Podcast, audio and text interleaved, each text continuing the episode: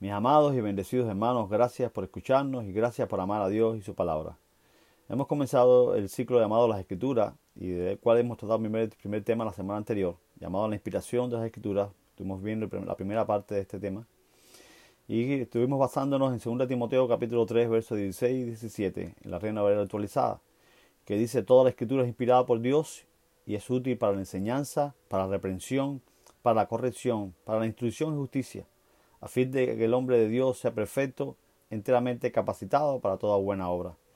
Los objetivos de este segundo tema es las escrituras de provecho para la, para la enseñanza, la escritura es de provecho para la reprensión, la escritura es de provecho para la corrección y la escritura es de provecho para la instrucción. En el episodio anterior que inicia este ciclo de las escrituras estuvimos tratando el tema de la inspiración de la escritura.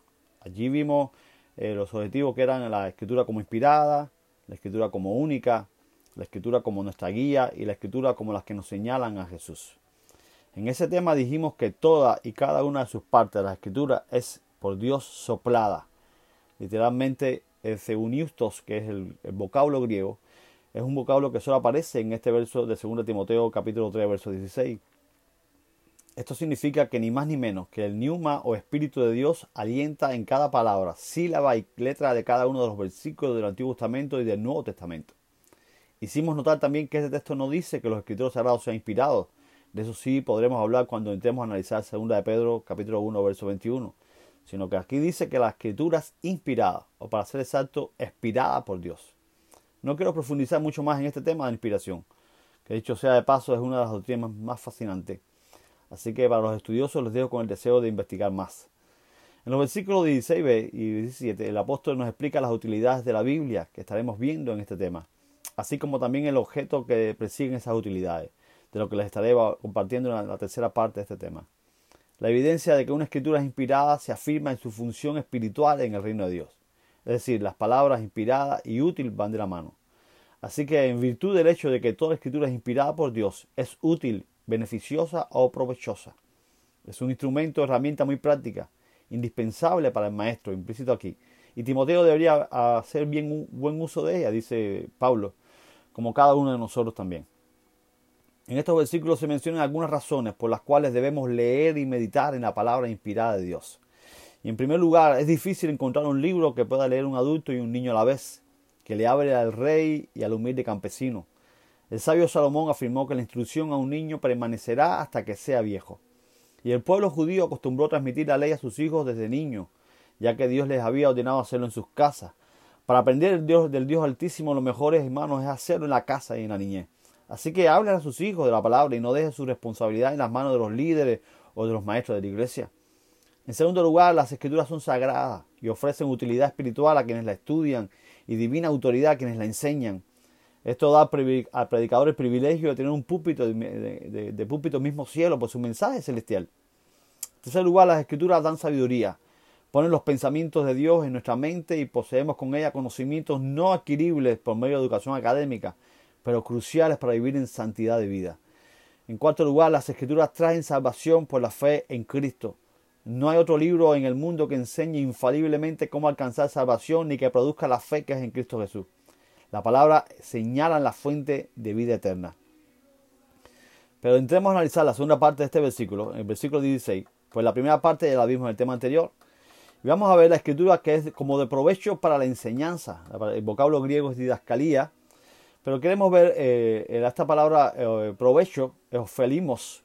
El griego significa eh, beneficioso, de valor, de utilidad, de provecho, que es ventajoso. Y didascalía, que es enseñanza, doctrina, es lo que se enseña, instrucción, es la acción de enseñar dice que eh, en griego que es útil para enseñar. Esto es útil para impartir conocimiento concerniente a la revelación de Dios en Cristo, dice el teólogo Hendrickson. Esto constituye la base de las demás utilidades de la Biblia, pues la predicación y la enseñanza, la evangelización y la edificación son las funciones primordiales en la iglesia local. Entonces, mis hermanos, las escrituras son beneficiosas para enseñar. Es decir, que no solo es de utilidad para quien la lee, sino para servirse de ella en el ministerio de enseñanza el predicador, el evangelista, el pastor, el maestro de escuela dominical, el líder de estudio bíblico, deben predicar mensajes bíblicos para enseñar la, divina voluntad. Toda enseñanza es información. La enseñanza bíblica, además de información, es también formación. Enseñemos bíblicamente para que toda información sea correcta y toda formación sea conforme al corazón de Dios. Podemos usar otros materiales informativos para basar nuestras enseñanzas, pero si queremos dar más que información, si queremos formar el carácter de Cristo en nuestros oyentes, necesariamente tenemos que lograr que nuestras enseñanzas estén bien fundadas en la palabra de Dios. Bien, también vamos a ver que la enseñanza, la escritura es de provecho para la reprensión y el vocablo que se usa es el emos. Significa para la reprensión o el reproche, alusión de rebatir el error. En este verso significa la reprensión del pecador. Pablo está afirmando que la escritura es provechosa para convencer a alguien que ha obrado mal. Podemos afirmar que nada es tan o más provechosa o útil para convencer al pecador como la palabra de Dios. Gracias a la escritura el cristiano descubre cuándo anda en caminos equivocados, hermano. Cuando decimos que la palabra de Dios es útil para convencer al pecador, me refiero en primer lugar a nosotros mismos. Pues en ocasiones tenemos la mala costumbre de leer y pensar en otros, en lo bueno que le sería a otros leer la palabra y que Dios lo reprendiera. Pero el Señor quiere que nos enfoquemos en nosotros mientras meditamos en la Escritura. La única herramienta útil para mostrarnos y convencernos que estamos obrando mal, mis hermanos, es la palabra de Dios hay una conexión entre nuestro conocimiento de pecado o convencimiento de pecado y la importancia que le damos a leer y meditar devocionalmente en la palabra de Dios. No podemos ser negligentes en la lectura de la escritura y creer que vamos a crecer y a madurar como hijos de Dios. En caso de las herejías, la reprensión necesaria nace de las palabras inspiradas para reprobarlas o rechazarlas con autoridad. ¿Cómo podemos, ¿Cómo podemos saber si lo que queremos, decimos y vivimos están acorde al corazón de Dios si no conocemos lo que Él ha revelado de sí mismo? Entonces, eh, vamos a ver también, como dice Pablo, que las escrituras son de provecho para la corrección. Y aquí el griego, la palabra en griego es epanorzosis. Epanorzosis significa corrección de los errores, restauración de la conducta, para poner a uno derecho. Si reprender enfatiza el aspecto negativo de la palabra de Dios, la corrección enfatiza el lado positivo. No solamente se le advierte al pecador que deje el mal camino, sino que se nos orienta hacia el camino correcto o derecho. La palabra tiene un carácter restaurador.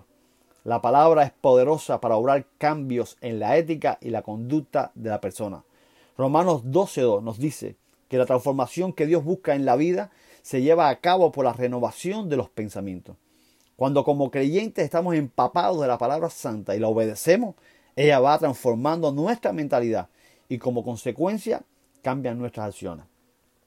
Entonces también dice Pablo que la escritura es de provecho para la instrucción. Y aquí el vocablo griego es paideía, significa disciplina, es de provecho para el entrenamiento, para el castigo, para la corrección, para mejorar la conducta, para entrenar en justicia. Esto significa encauzar en el camino correcto como hacen los padres con los niños a través de la educación, el consejo y la disciplina. La palabra de Dios guía al creyente en las sendas correctas. Todo cristiano necesita disciplina para que pueda prosperar en la voluntad de Dios y esa disciplina viene de la palabra de Dios. Él nos quiere educar en la recta forma de vida, pues Él lo exige y está en correspondencia a su voluntad. Hermanos, si, si vemos en resumen estas cuatro palabras, notaremos que Dios provee para hacer una obra completa en el hombre. Primero le enseña, si no aprende o si no aprendemos, le redarguye o no redarguye. Después nos corrige para no dejarnos en el error. Nos dice lo malo y cómo componerlo. Y termina el proceso de enseñanza instruyéndonos en justicia. Y todo eso lo hace el Padre usando solamente las escrituras como ese instrumento útil y poderoso. Y para concluir, hermanos, dediquemos tiempo para que la palabra de Dios haga su preciosa obra en nosotros. Pues hemos visto que la palabra de Dios es la única que nos enseña las verdades del cielo la que nos convence, la que nos cambia y nos entrena en la justicia de Dios. Recordemos que el plan de Dios es formar a Cristo en cada uno de nosotros. Y con ese objetivo hacemos este podcast. Y por eso hemos comenzado con esta serie Las Escrituras. Nos vemos en el próximo tema, la inspiración de la Escritura, en la tercera parte, para seguir ahondando en este pasaje tan espectacular de 2 Timoteo, capítulo 3, versos 16 y 17. Un abrazo de su hermano, amigo y pastor, Tommy Torres.